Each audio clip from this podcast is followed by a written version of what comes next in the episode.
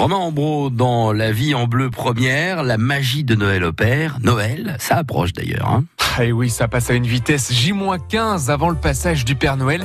Et je l'ai d'ailleurs rencontré il y a quelques heures. Il a un message pour vous. Bonjour à tous les enfants.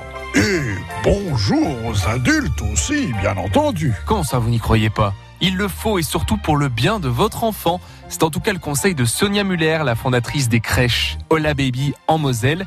Son fils, Gabriel, a 7 ans. Ses copains lui ont dit que le Père Noël n'existait pas.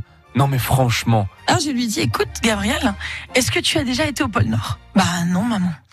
Maman, elle n'a jamais été au pôle Nord. Tes copains, leurs parents, ils ont jamais été au pôle Nord. Alors qui prouve que le Père Noël n'existe pas? Même à 36 ans, j'ai envie d'y croire et avoir de la magie. Donc mon fils, il croit encore. Eh ben, croyons et mettons de la magie dans la vie. Pourquoi précipiter? Et qui plus est quand il y a des petits frères et des petites sœurs. Et surtout, on se creuse la tête et on invente. Tiens, comment fait le Père Noël pour rentrer dans toutes les maisons? On dit que les lutins sont très forts, ils ont la clé de toutes les maisons. Voilà, donc ils passent par la porte, par le garage, partout. Ils ont les clés de tout. Et puis l'une des questions les plus fréquentes chez nos enfants, c'est la date du passage du Père Noël. Ils n'ont pas la notion du temps. Pour les très petits, il faut compter en dodo. Vous faites euh, sur le calendrier une croix, donc à partir du 1er décembre. Chaque fois qu'il y a une journée et une nuit qui passe, vous faites une croix avec votre petit bout de chou. Et là, il va se repérer. Pour des enfants un peu plus grands, les 4-9 ans, ça passe aussi par le calendrier de l'Avent, les petites fenêtres qu'on ouvre avec le chocolat à l'intérieur. Bon, on peut faire mieux que le chocolat pour travailler sur l'imaginaire. Deux boîtes aux lettres, deux petites boîtes aux lettres du Père Noël. Tous les jours, je dis à mes enfants, euh, le, petit lutin va passer euh, ou le matin ou tard le soir. Et tous les jours, mes enfants ouvrent, tous les matins, il y a quelque chose. des chocolats, euh, des petites pièces, des petits gâteaux.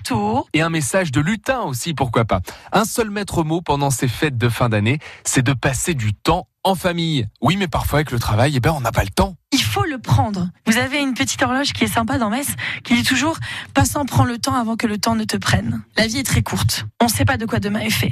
Il faut aller les emmener par exemple au marché de Noël, des associations avec des bénévoles formidables qui organisent vraiment des activités de Noël pour les enfants.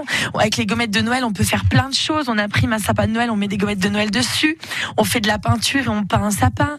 Euh, avec les mains, nous dans les crèches, on utilise les mains des petits bouts de choux.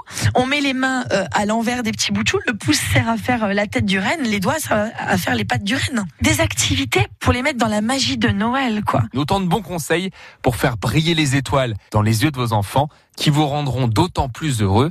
Et petit comme grand, écoutez le conseil du Père Noël. N'oublie pas d'être sage. À bientôt. À bientôt. Oh, j'ai hâte.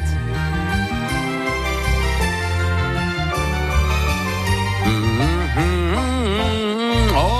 approche Noël.